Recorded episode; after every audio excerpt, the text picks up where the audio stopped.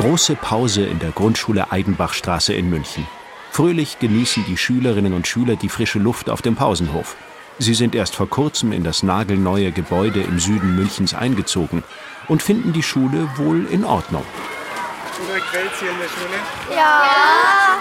Machen wir mal Daumenabfrage. So, also der Pausenhof ist ein bisschen zu klein. Ja, der Hof ist ja. Aber so ist schon cool.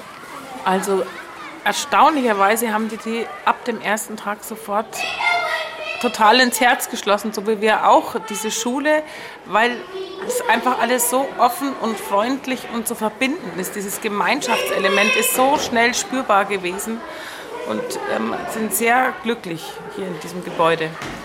Schulleiterin Monika Engelmeier ist von dem modernen Gebäude mit seiner Zweifachturnhalle, dem Hartplatz auf dem Dach, der Mensa und dem Münchner Lernhauskonzept für ihre Grundschule begeistert.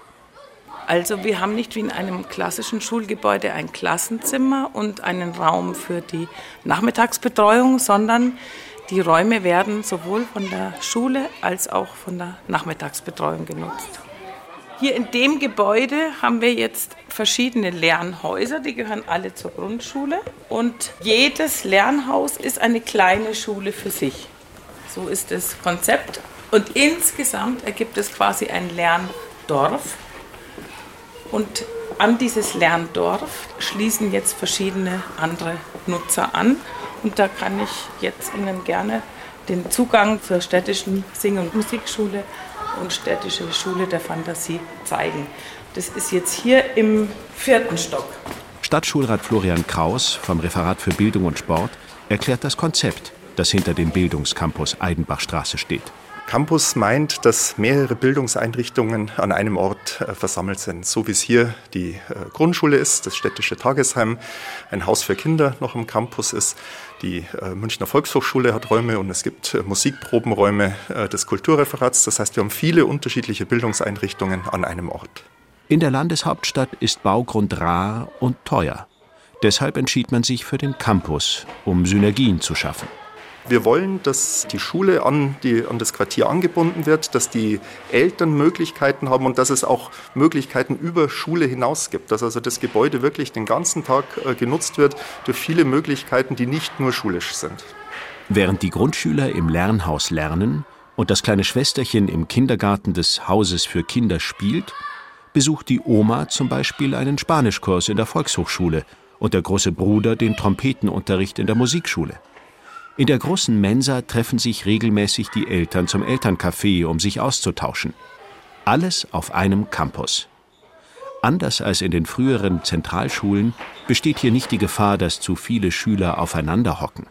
Die Lernhäuser sind kleine Einheiten und machen diesen Lernort zum Lebensort. Das erinnert etwas an die alte Dorfschule aus früheren Zeiten. Damals gab es allerdings nur ein einziges Klassenzimmer. Für alle. Wie das ausgesehen hat, kann man im Bayerischen Schulmuseum Ichenhausen bei einer historischen Schulstunde mit der Museumsleiterin Johanna Haug erleben. Sie rein. Stellen Sie sich vor, Sie kommen jetzt in einen Klassenraum und Sie sind erstmal beeindruckt von der Anzahl der Plätze, die es hier gibt. Wir haben hier sage und schreibe 46 Sitzplätze und tatsächlich war es aber so, dass vor 100 Jahren zumindest in der Dorfschule oft sehr, sehr viel mehr Kinder in einer Klasse zusammengefasst waren, nämlich im Grunde alle Kinder, die es im Dorf gab. Alle Kinder von sechs bis zwölf Jahren unterlagen der Schulpflicht und die saßen dann zusammen in einem Klassenzimmer. 46 Plätze gibt es. Man musste sich behelfen. Viele saßen auf dem Boden, auf dem Fensterbrett und es war eng, es war beengt. Insofern ist es natürlich sehr praktisch, dass das Lehrerpult etwas erhöht steht, dann kann sich das Fräulein Lehrerin oder der Lehrer schon auch mal sichtbar machen und sich Gehör verschaffen. Und wenn das alles nichts hilft, dann haut das Fräulein Lehrerin natürlich kräftig auf den Tisch. Zur Ausstattung dieses Schulzimmers aus dem Jahr 1920 gehört natürlich das Kruzifix an der Wand. Neben dem Pult eine drehbare Tafel und eine Waschschüssel mit Wasserkanne. Und direkt neben der Tafel steht auch ein sehr wichtiges Ausstellungsstück, nämlich der Rotkreuzkasten.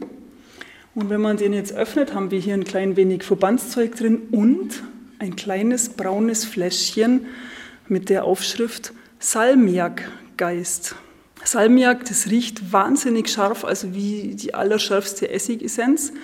Und man hat es hergenommen. Stellen Sie sich vor, wir haben jetzt hier ein Klassenzimmer, da sitzen 60, 70 Kinder drin. Es ist heiß. Die Kinder waren oft unterernährt, kommen ohne Frühstück zur Schule. Und vor allem die Mädchen sind dann oft umgekippt. Und dann war einfach die Maßnahme, Salmiageist unter die Nase halten, dass die wieder zu sich kommen. Im Sommer war es damals immer heiß und im Winter noch richtig kalt. Wir haben hier einen Holzofen. Also es gab dem großen Raum tatsächlich nur diesen einen Ofen zum Heizen. Und im Grunde waren die Schüler dafür verantwortlich. Also es gab da jetzt nicht von staatlicher Seite Brennmaterial, sondern die Schüler mussten in der Woche mindestens jeder zwei Scheite Holz mitbringen, damit hier geheizt wird. Und dann liegt hier natürlich noch was neben dem Ofen, nämlich ein ganz, ganz großes Holzscheit, quasi schon fast ein Meterstück mit einer scharfen Kante. Und das diente zur Strafe. Das Holzscheitknien, da müssen die Kinder mit den Knien auf diese scharfe Kante drauf und müssen sich dann mit dem Oberkörper aufrichten, sodass dann tatsächlich das ganze Gewicht auf die Knie kommt. Dem Lehrpersonal stand eine ganze Reihe von körperlichen Züchtigungen zur Verfügung. Schmerzen zu fügen und demütigen hatte durchaus Methode. In der Ecke stehen oder den gefüllten Ranzen auf den ausgestreckten Armen hochhalten. Mal wurde an den Ohren gezogen, eine Kopfnuss verteilt oder Watschen in jeder Form und Stärke. Oder es gab den Stock. Man wollte die in Bayern 1947 schon mal abschaffen, und dann war es aber tatsächlich ein Aufschrei der Eltern, dass man doch die Prügelstrafe sofort wieder einführt. Also sie war wohl sehr hoch angesehen. Wenn wir jetzt heute mal drauf schauen, finde ich, ist die Prügelstrafe ein Fiasko in, in vielerlei Hinsicht. Also zum einen eine Ohnmachtserscheinung der Lehrkraft, zum anderen ist Prügelstrafe immer ein Machtspiel die Lehrkraft kann die Macht ausspielen, aber die Schüler auch. Die Schüler konnten sich zum Beispiel die Jungs äh, in ihre Hosen ein kleines Kissen reintun, dass es nicht so weh tut. Also auch immer dieses, wie weit kann ich gehen, wie weit kann ich den Lehrer auch reizen. In den meisten Bundesländern wurde die Züchtigung in Schulen 1973 abgeschafft. Bayern verbot sie offiziell erst 1983, ganze zehn Jahre später. Die verbreitetste Strafe war, waren die Tatzen oder Datzer auf Schwäbisch. Also die Kinder mussten ihre Hand flach ausstrecken nach vorne und dann gab es bis zu drei Schläge hier drauf. Entweder in die geöffnete Handinnenseite oder sogar, wenn man besonders fies sein wollte, auf den Handrücken, da wo die Fingernägel so losgehen, da tat es besonders weh. Und die Menschen sind oft bis, bis ins Alter traumatisiert. Ich hatte eine Erwachsenengruppe, mit Leuten, die waren so Mitte 60, 70 plus. Und der Busfahrer war dann auch mit dabei in der Führung und dann haben wir halt auch eine historische Unterrichtsstunde und ich habe diese Strafen, die bauen wir halt immer ein, immer nur angedeutet und eigentlich eher spaßig. Und plötzlich standen dem Mann die Tränen in den Augen.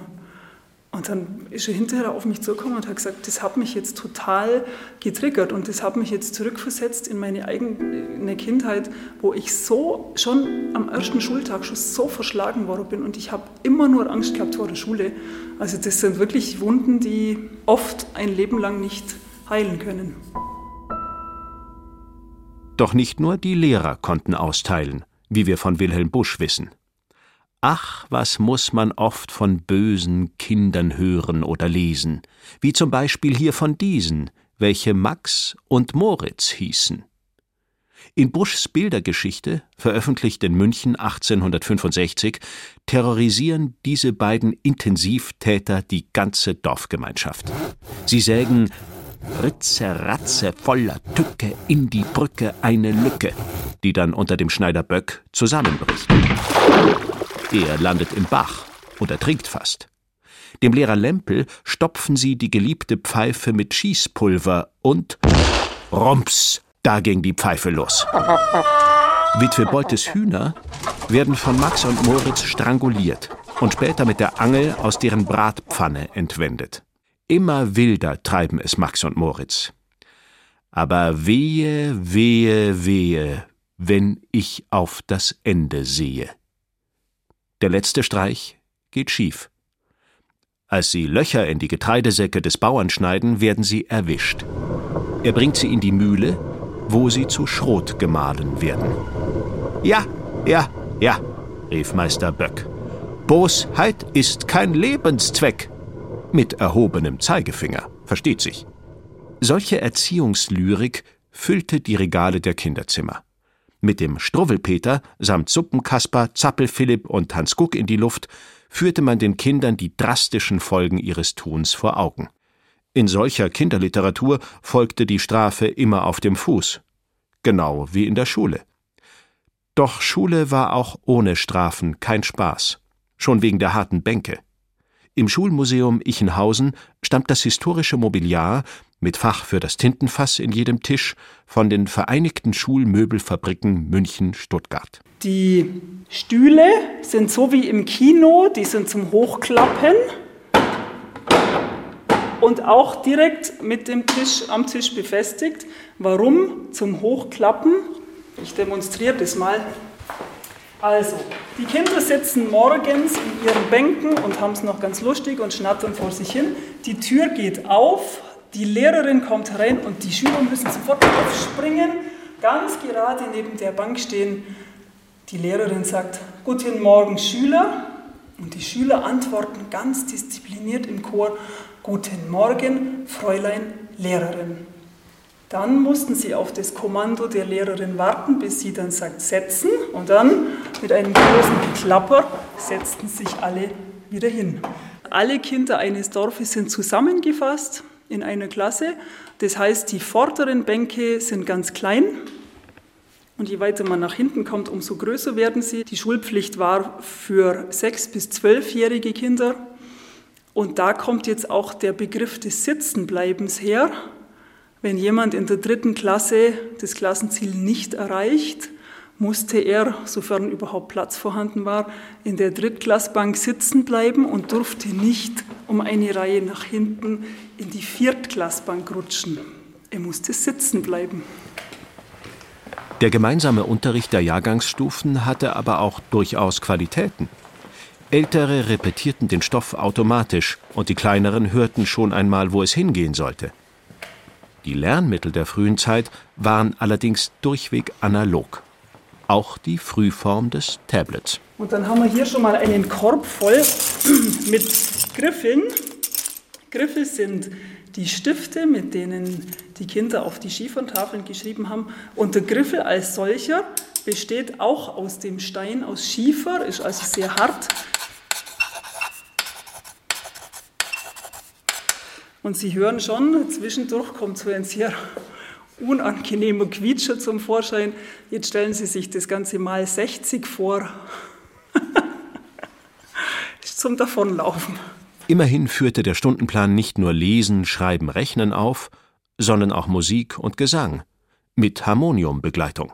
Der Lehrer musste sich eigentlich auch was dazu verdienen und war dann gleichzeitig sehr häufig der Mesner und der Organist auch im Dorf. Und Singen war natürlich ein eigenes Unterrichtsfach. Es wurde viel gesungen, wahrscheinlich jeden Tag war Singen auf dem Stundenplan. Und es gab ein sehr spezielles Instrument in jedem Klassenzimmer und da muss Luft hineingetreten werden über einen Blasbalg.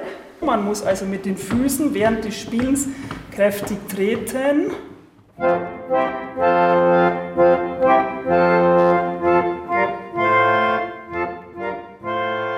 So ein Dorfschulzimmer von 1920 war also schon mal mit dem Nötigsten ausgestattet. 1802 sah das noch ganz anders aus. Das war ein großes Problem. Also zwar war die Schulpflicht eingeführt in Bayern 1802, aber das hieß ja noch lange nicht, dass es erstens mal genügend Lehrkräfte gab, zweitens genügend Klassenzimmer oder Schulhäuser überhaupt. Also das war sehr lange, also mindestens ein halbes Jahrhundert lang noch ein großes Provisorium. Die Schule. Die höheren Söhne oder die höheren Töchter, die konnten eine Klosterschule besuchen und für alle anderen war das eher sehr, sehr schwierig. Und gerade für die einfache Landbevölkerung kam das eigentlich auch gar nicht so im großen Stil in Frage, denn die mussten ja jedes Sommerhalbjahr zu Hause helfen bei der Feldarbeit. Obwohl der aufgeklärte Bildungsreformer Heinrich Braun die allgemeine Schulpflicht bereits 1771 im Kurfürstentum Bayern angeordnet hatte, konnte die gesetzliche Unterrichtspflicht erst 1802 durchgesetzt werden. Vor dieser Schulpflicht gab es teure Hauslehrer bei adeligen oder reichen Bürgern oder in Städten die Lateinschulen, meist getragen von der katholischen Kirche. Die Reformation krempelte das Schulwesen kräftig um. Man brauchte in Kanzleien und im Handel dringend Leute, die lesen, schreiben und rechnen konnten. 1802 wollte man den Staat völlig neu organisieren. Ganz im Sinne der Aufklärung, wollte nützliche, gebildete Staatsbürger schaffen. Den Klerikern wurde der Unterricht untersagt. Die Schulaufsicht lag nun beim Staat. Aber man hatte nicht genügend staatliche Lehrkräfte, weshalb oftmals doch wieder die Geistlichkeit den Unterricht übernahm. Das Schulmuseum in Ichenhausen beleuchtet nicht nur die Dorfschule, sondern auch die Geschichte des Lernens an sich. So ist die Erfindung der Schrift bei Sumerern und Ägyptern Thema. Es sind aber auch bayerische Besonderheiten ausgestellt. Schließlich ist man Zweigmuseum des Bayerischen Nationalmuseums. Manche Lernsysteme sind noch immer in Gebrauch, nur weniger drastisch. Schon vor vielen hundert Jahren war die Lebensweltorientierung ein großes Thema an den Schulen. Und zwar möchte ich Ihnen hier eine sogenannte Anlauttabelle zeigen aus dem Jahr 1477, ein bayerisches Exponat, das kommt vom Tegernsee. Wir kennen ja die heutigen Anlauttabellen aus den ersten Klassen, da sind dann weltanschaulich sehr neutrale Bilder drauf, A wie Apfel und B wie Birne. Und hier sehen wir eine frühe Anlauttabelle. Wir sehen hier eine Hand und durch die Hand geht ein Messer durch und da tropft das Blut herunter, B wie Blut. Lebensweltorientierung im 15. Jahrhundert. Noch drastischer, wir sehen hier drunter einen gehängten Mann am Galgen, H wie hängen. Wäre heute unvorstellbar. Im späten Mittelalter war das die Lebensrealität. Und in Mathematik glänzt natürlich ein Franke im Museum. Wir haben hier in unserem Mathematikraum den Adam Ries lebensgroß stehen als Vertreter einer ja, Demokratisierung von Lernen sozusagen. Der Adam Ries, übrigens aus dem fränkischen Staffelstein, der hat nämlich festgestellt, dass die einfachen Leute mit nur geringer Schulbildung, dass die im alltäglichen Leben ständig übers Ohr gehaut werden, auf dem Markt zum Beispiel. Und dann hat er ein sehr einfaches Rechensystem veröffentlicht, das Rechnen auf der Linie. Und man kann tatsächlich von einem sehr frühen Taschenrechner sprechen. Schulpflicht ist eine Errungenschaft. Doch der staatliche Einfluss auf die Jugend folgt immer dem Zeitgeist oder der herrschenden Ideologie. Im Kaiserreich war der treue Untertan gefragt. Heinrich Manns Roman Der Untertan schildert drastisch, wo das hinführen konnte. Einige Jahrzehnte später flößte das Dritte Reich seinen unseligen Geist in die Köpfe der Schüler mit Führerkult und Rassenideologie. Schulbücher dieser Zeit erklären, was unwertes Leben ist. Und im Sportunterricht wurde mit Handgranatenattrappen geübt. Der Herr Lehrer war früher noch eine Respektsperson. Doch wie sieht das heute aus? Wie haben sich die Eltern und die Schüler verändert? Antworten darauf hat Simone Fleischmann, die Präsidentin des Bayerischen Lehrer- und Lehrerinnenverbandes. Also Schüler verändern sich so, wie sich die Gesellschaft verändert. Ähm, sie sind Spiegel der Gesellschaft und ich würde es auch sagen bei den Eltern. Eltern haben andere Erwartungen wie früher. Die Kinder brauchen was anderes, weil sie in der Gesellschaft was anders erleben, weil die Familienkonstellationen anders sind. Und wir können auch nicht sagen, Mai, früher war alles besser. Ja, was? Wir können uns ja die Kinder nicht stricken, äh, die jetzt vor uns sitzen. Und die Gesellschaft hat ganz andere Herausforderungen. Auch die Eltern kann man sich nicht stricken. Und Politiker, die immer mehr von der Schule fordern, bringen die Präsidentin des BLLV sogar auf die Palme. Ich war Schulleiterin in einer Grund- und Mittelschule, wo die Eltern oftmals mehr wussten wie wir und auch alles besser wussten und dann auch mit dem Anwalt kamen.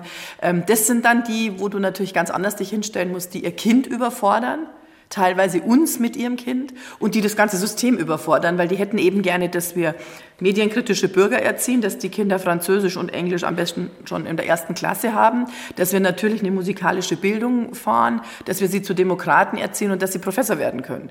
Also wir würden gerne alle Talente fördern, die auch die Politik immer wieder schürt. Das soll Schule alles tun vom Fahrradführerschein bis zum Medienführerschein bis hin zu politisch versierten Demokraten erziehen, sollen wir alles bieten. Und dann soll sie auch noch die Steuererklärung ausfüllen können und vielleicht noch lesen, rechnen und schreiben können. Und das ist halt irgendwann mal gut.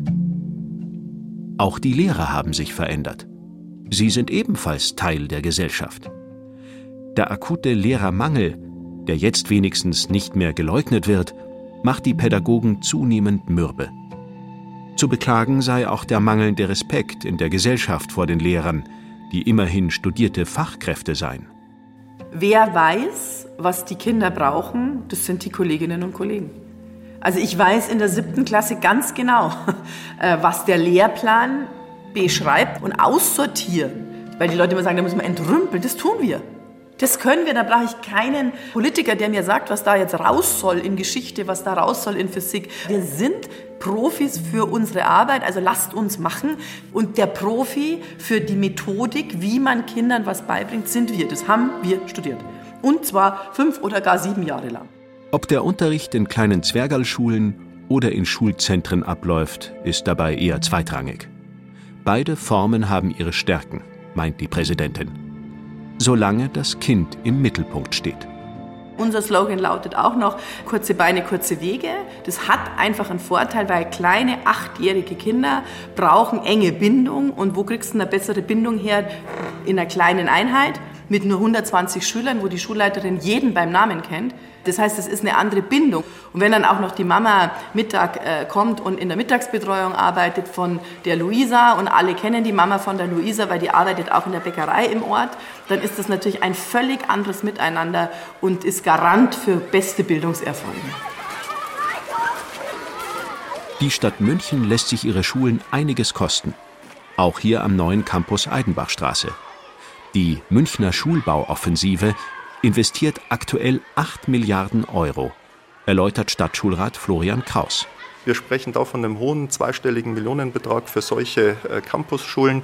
Das kann schnell in 80, 90 Millionen gehen. Unsere neu gebauten Gymnasien, die wir äh, auch gerade eröffnet haben, hier ist ja nebenan das städtische Thomas-Mann-Gymnasium, das kostet beispielsweise 150 bis 160 Millionen Euro. Doch die Münchner denken schon weiter. Denn die Schule der Zukunft, das ist eine Schule im ständigen Wandel. Der Stadtrat hat vor wenigen Monaten äh, beschlossen, eine Modellschule beim Kultusministerium zu beantragen, wo ähm, über das bisherige Schulsystem hinaus die Möglichkeit sein soll, dass die Schülerinnen und Schüler zehn Jahre in der gleichen Schule unterrichtet werden und äh, dass beispielsweise äh, es kein Sitzenbleiben geben soll, es keine Noten geben soll. Das ist unsere Vorstellung von einer möglichen Schule der Zukunft. Das ist ein Schulversuch, das soll keine Globalalternative zum Schulsystem darstellen. Aber wir glauben, dass es auch äh, Schülerinnen und Schüler, dass es Eltern gibt, für die dieses Konzept auch eine gute zusätzliche Möglichkeit darstellt. Einfacher wäre natürlich der sagenumwobene Nürnberger Trichter des Dichters Georg Philipp Harsdörfer, mit dem das Wissen einfach in die Köpfe abgefüllt werden könnte, ganz ohne Schule und Lernen. Schön wär's, bleibt aber wohl doch nur eine Utopie.